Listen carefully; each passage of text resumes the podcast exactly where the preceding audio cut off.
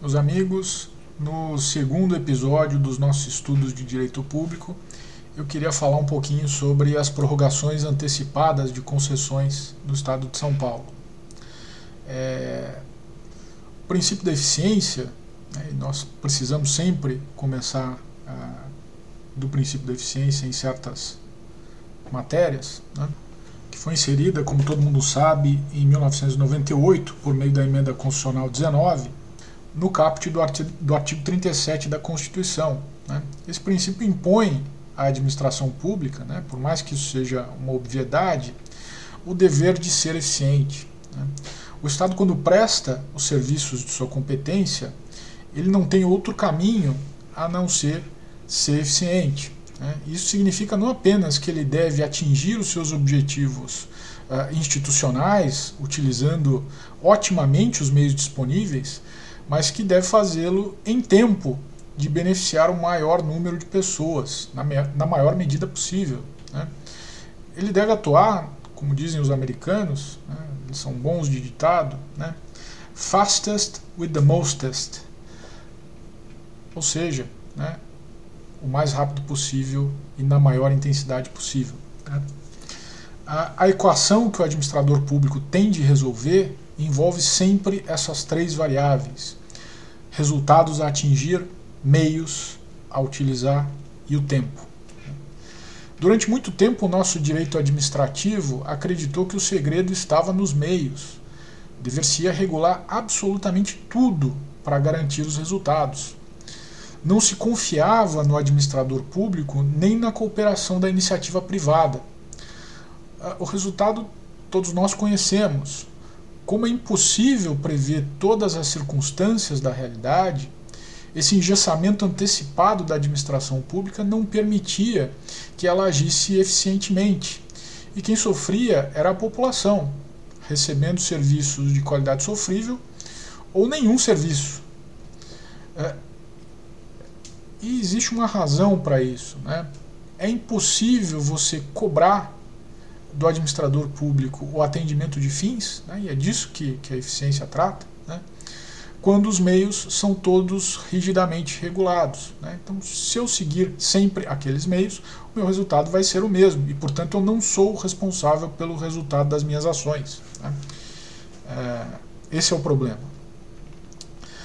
Reconhecendo a necessidade de uma flexibilidade maior que permitisse à administração obter ganhos de eficiência, foi instituído no âmbito federal o chamado PPI Programa de Parcerias e Investimentos uh, regulado pelas leis 13.334 de 2016 e 13.448 de 2017. Essa legislação permite, entre outras coisas, a relicitação de projetos e a prorrogação antecipada de concessões. Né? Uh, nesse mesmo, nessa mesma linha, né, em 2019 foi editada pelo Estado de São Paulo a Lei 16933, que trouxe para o âmbito do Estado esses mesmos institutos com melhorias importantes, que eu pude apontar em um artigo específico. Para quem tiver interesse, esse artigo foi publicado ah, no portal J em 26 de julho de 2019. Né? Chama-se As Novidades da Lei Estadual 16933 e o PPI Paulista, né? PPI Paulista entre aspas. Ah, bom, qual é a racionalidade de tais modelos, né? tanto do PPI federal quanto do PPI eh, estadual? Né? A ideia é que se houver a impossibilidade né, de um projeto ser conduzido pelo tal concessionário, né, é, isso se aplica talvez mais ao âmbito federal, porque uh, o PPI foi gestado na, no período ali, logo em seguida, a Operação Lava Jato, né, que, que impactou a capacidade financeira de muitas das grandes concessionárias, dos grandes grupos né, que atuavam em infraestrutura no Brasil. Então, a ideia era que é, se houvesse essa impossibilidade de um, de, de um, projeto ser conduzido pelo atual concessionário, por qualquer razão, notadamente incapacidade financeira, a administração ficaria autorizada a encerrar amigavelmente o contrato e licitar o projeto. Né? E aí, daí o termo relicitar. Né? É licitar o mesmo projeto de novo, né? com as eventuais alterações. E claro, nesse caso, o, o antigo concessionário né, não, não poderia participar, né? justamente porque é, ele, ele estaria deixando o contrato. Bom, se por outro lado fossem necessários novos investimentos que não possam esperar o término né, da atual concessão e uma futura licitação, né, é, nós temos que lembrar aqui do fator tempo, né, não basta que o investimento seja realizado. Né, o benefício social uh, depende muito também de quando ele é realizado e, de regra, quanto antes melhor. Né. Bom, nessas situações a administração fica autorizada a promover a prorrogação antecipada do contrato. É, outra hipótese seria a prorrogação para sanear desequilíbrio econômico-financeiro. Né? Muitas vezes a prorrogação será a única solução, sobretudo quando não houver a disponibilidade de recursos públicos para subsídios ou, por questões de modicidade, as tarifas não puderem ser alteradas né, para dar conta do desequilíbrio. E aqui é, há uma superioridade clara da legislação feita em São Paulo. Né? Em São Paulo, o prazo máximo da prorrogação né, será um, o necessário para a amortização dos investimentos né, ou para reequilíbrio do contrato. Né. É, na legislação federal você tem ah, ah, limitações ah, ah específicas. Né. E mais, né, no modelo paulista, o Estado pode ainda conceder garantias ao concessionário, né, o parceiro privado, como forma de reduzir os riscos e, assim, o próprio custo da prorrogação para o erário. E aqui é um, raciocínio econômico que o legislador do Estado de São Paulo fez e que me parece correto. Né? É, quando você dá garantias, você reduz o risco e quando você reduz o risco, você reduz o preço. Né?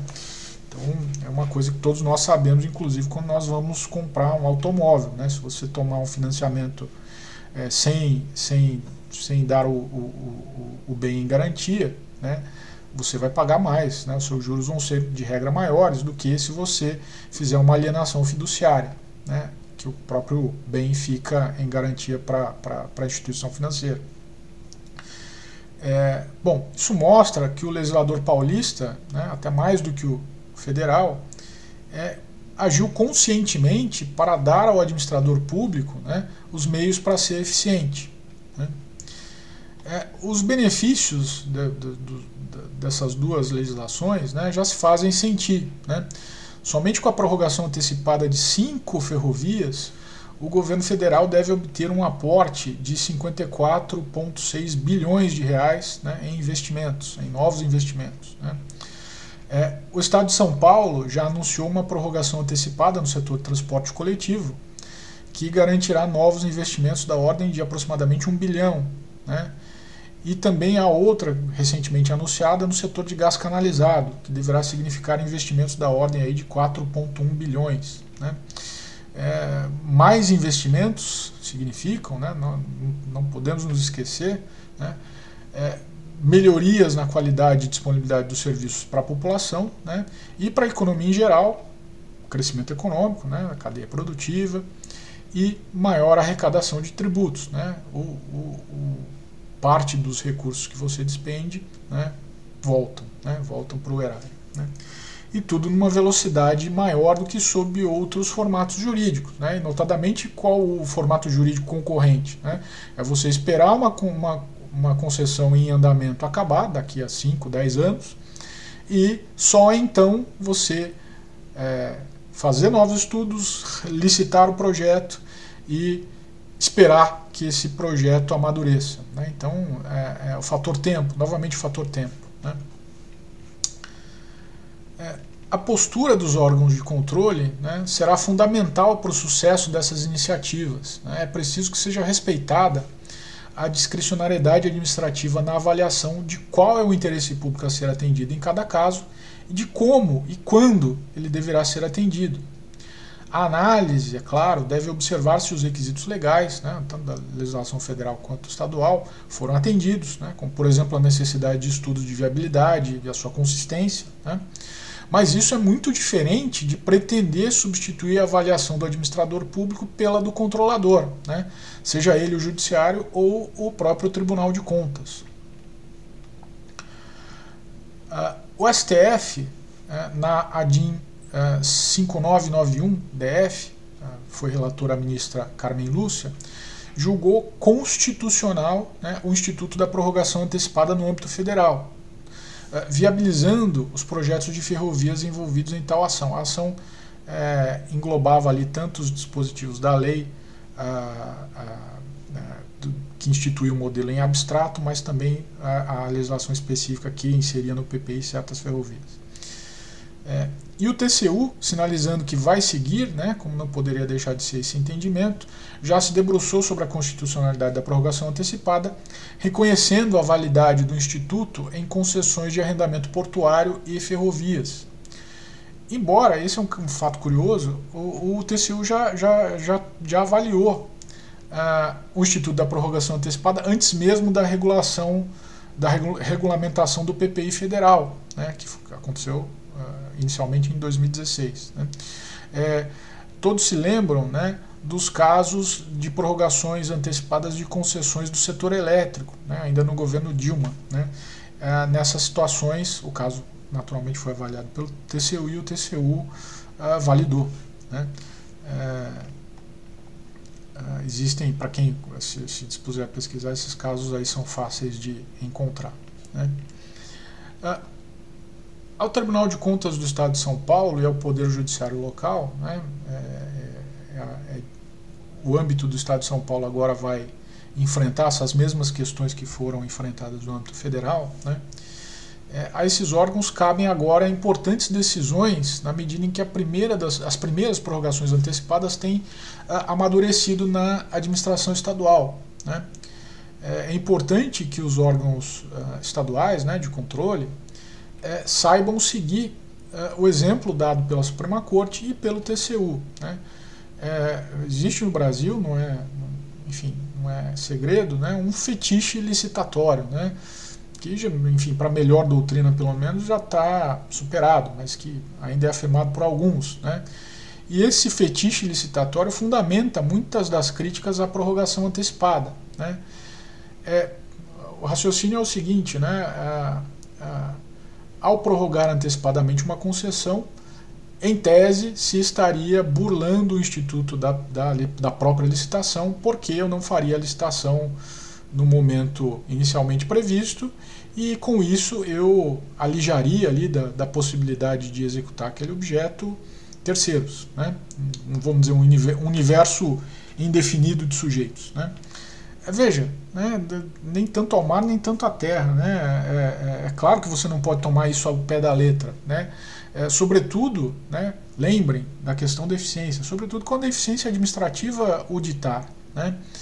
É, o, o, esse raciocínio, essa crítica aí do fetiche licitatório, ela se combate com o que a própria Constituição diz. E a Constituição estabelece, né, no caput do artigo 37, a necessidade de obediência ao princípio da eficiência. Né? Veja, os incisos do 37 se, se subordinam, é uma questão elementar aí de, de interpretação legislativa, né? eles se subordinam ao que se diz no caput. Né? Então, quando você tem lá o inciso 21 que trata das licitações, né? uma, primeira, uma primeira linha interpretativa tem que necessariamente reconhecer que o dever de licitar se submete ao dever de atuar eficientemente. Né? Então, essa é a primeira, primeira coisa. E a segunda coisa, nem mesmo no inciso 21 do 37, o dever de licitar se coloca de modo absoluto. Né?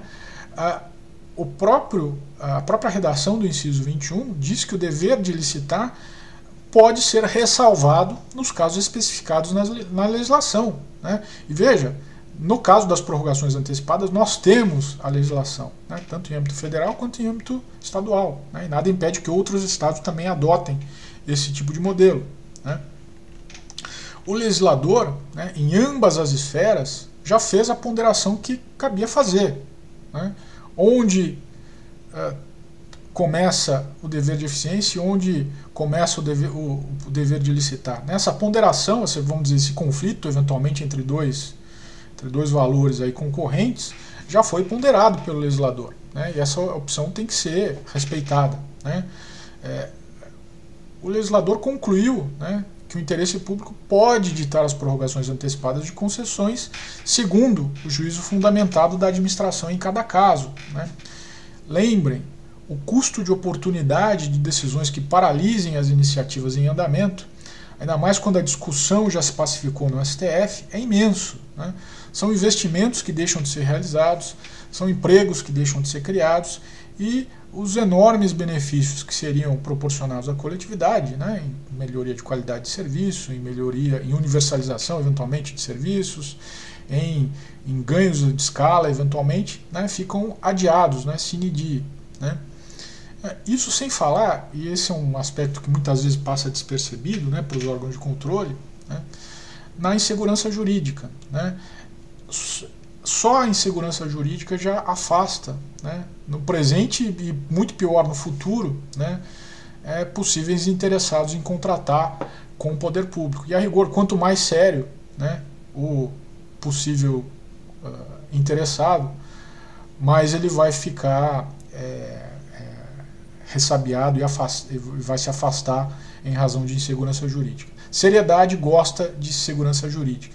Quem não é sério não precisa confiar na segurança jurídica. Né?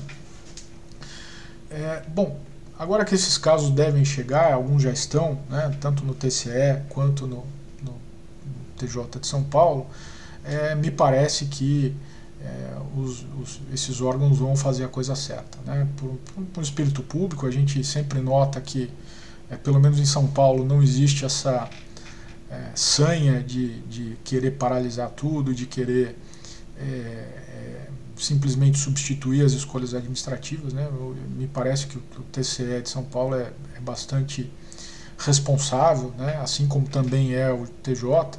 Né? E me parece que eles vão saber atuar aí construtivamente e evitar um erro. Né? Eu, eu menciono no meu livro Liberdade das Formas, é um erro de, de confundir o rigor formal com o rigor mortis. Né? Então você, a pretexto de de, de querer ser uh, hiperlegalista, né, você acaba matando né, a, a, o interesse que caberia a você é, curar. Né? É, bom, é isso que uh, me parece a população de São Paulo espera e pelo menos na leitura que eu faço, e eu diria a, a, a moderna doutrina, a boa doutrina do direito administrativo brasileiro faz, né, é o que nós podemos extrair também da Constituição. Né? É, é um, esse caso né, dos, dos, modelos aí, desses novos institutos, é, tanto do PPI federal quanto, do, entre aspas, do PPI paulista, são modelos que nós devemos acompanhar e, claro, né, participar do debate para que nós possamos contribuir sempre para uma, administração pública melhor, mais uh, eficiente e que atenda efetivamente tudo que nós né, e a população em geral é, esperamos dela. Né? É bom. É, por hoje é só. Espero que vocês se interessem pelo tema. Ele está aí em todos os jornais e vamos acompanhar. Um grande abraço e até o nosso próximo episódio.